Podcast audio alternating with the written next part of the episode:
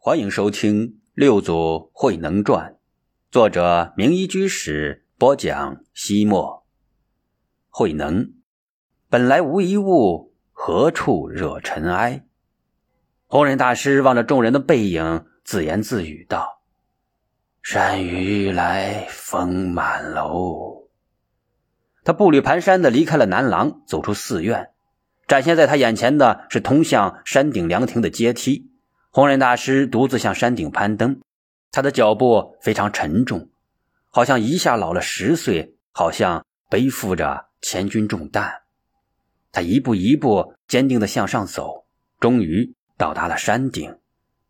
回眸东山寺，沉重的乌云密布在寺庙的上空，越来越低，大有将寺庙压倒之势。一道铿亮的闪电从云团中窜出，惊雷在寺庙上空炸响，瓢泼大雨哗啦啦的浇下来。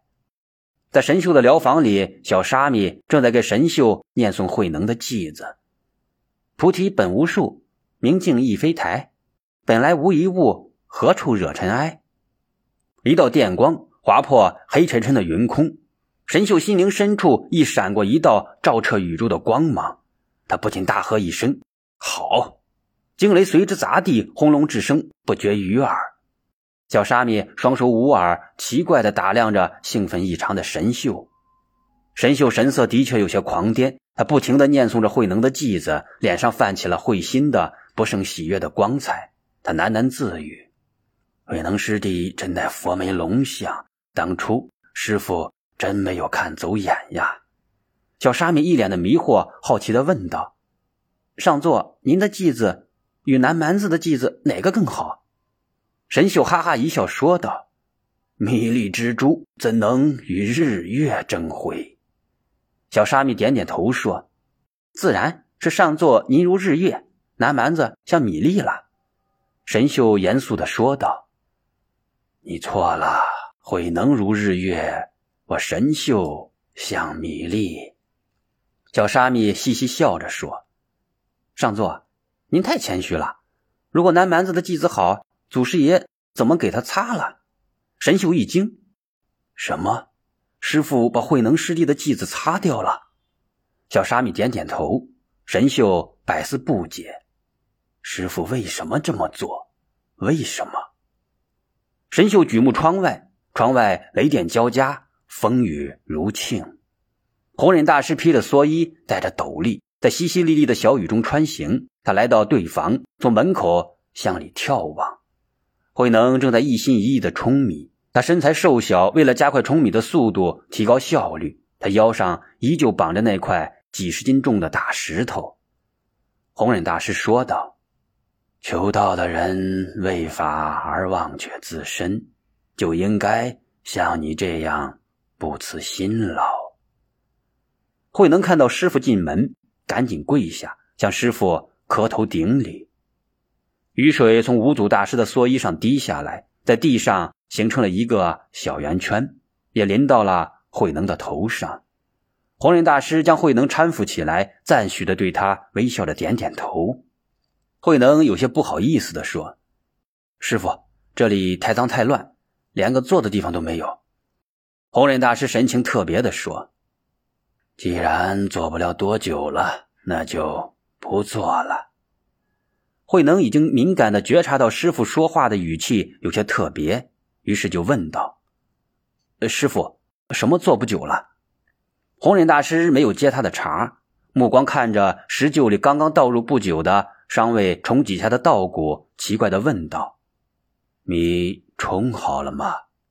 慧能先是一愣，看了看尚未脱壳的稻谷。再看看期待着的师傅，恍然大悟，也奇奇怪怪的答道：“呃，冲冲好很久了，只是还没有筛呢。”五祖弘忍大师是在问慧能明心见性了没有？慧能表明自己早已开悟了，只是未得到师傅的印证而已。弘忍大师什么也没说，用禅杖敲了十对三下，转身而去。夜深人静，东山寺方丈内依然亮着一盏灯，一盏明灯，即可驱散千年昏暗。禅宗第五代祖师弘忍大师，身披达摩祖师从印度带来的代代相传下来的那件大红色的木棉袈裟，盘坐在佛龛之前，仪态庄严神圣。远处传来三更的梆子声，几乎同时，门外响起了三声轻轻的叩门声。但是弘忍大师听而不闻，连眼皮也未曾抬一抬。房门咿呀打开，又轻轻关上。慧能不请自来，他故自走到师傅前边，拜了拜，安静的在香案对面坐了下来。半晌，弘忍大师才睁开双眼，他不理慧能，径自用后布将窗户遮挡严实。摇曳的灯光之中，弘忍大师端坐如山，《金刚经》的经文像楚有之云，山溪之水，自然而然的从他的口中流了出来。如是我闻。一时，我在舍卫国祇树及孤独园，与大比丘众千二百五十人聚。这经文像是亘古以来。人类灵魂深处的感慨，像是宇宙精灵内心独自的呢喃。同样的经文，从弘忍大师口中念出来，竟然是如此的不同。慧能先是惊得目瞪口呆，随即激动的热血沸腾。随着诵经之声不断传来，他又渐渐心如止水，脸上挂上了安详平和的微笑。弘忍大师的诵经声行云流水。宛若行吟诗人与大自然的唱和。须菩提，菩萨于法应无所住，行于布施。所谓不住色布施，不住声香味触法布施。须菩萨，菩萨应如是布施，不住于相。恍惚间。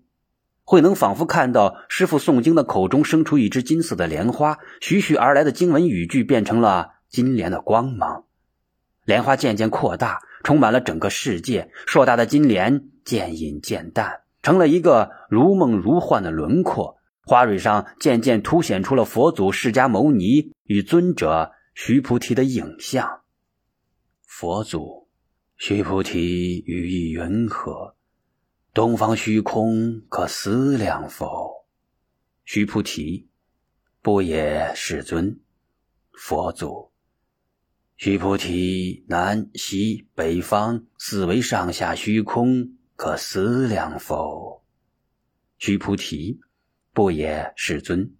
佛祖，须菩提，菩萨无住相，不施福德，亦复如是，不可思量。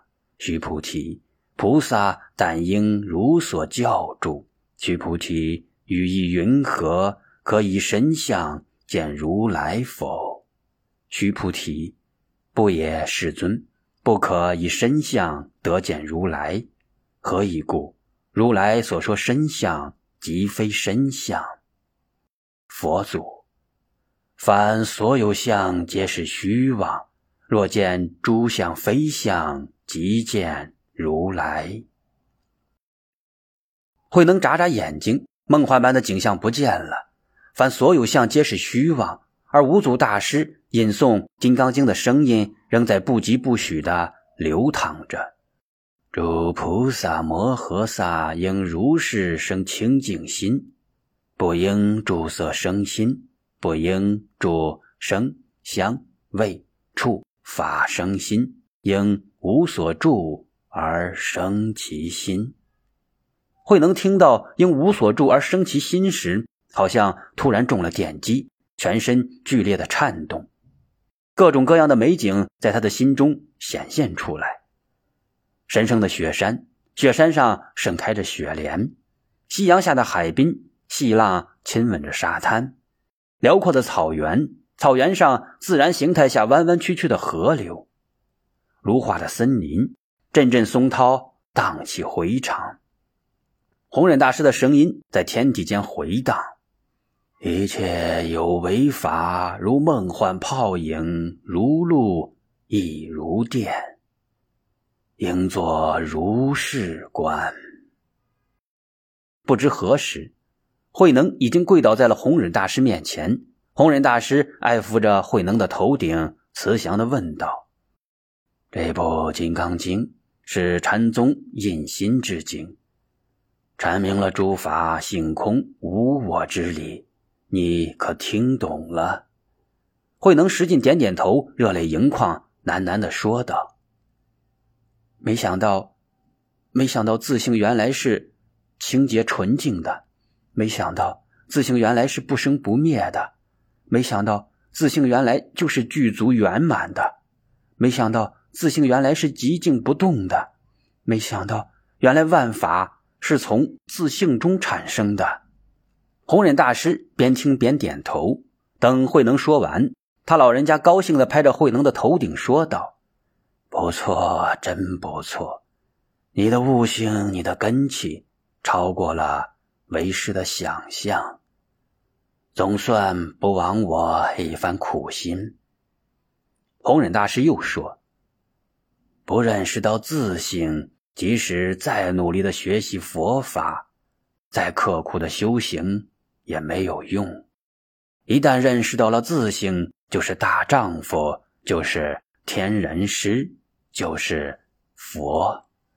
弘忍大师站立起来，来到慧能的跟前，庄重的说道：“你已经体悟到了宇宙至高无上的大道，从现在起，你就是禅宗的第六代祖师。”弘忍大师解下身上的大红袈裟，神色庄严地披在了慧能身上。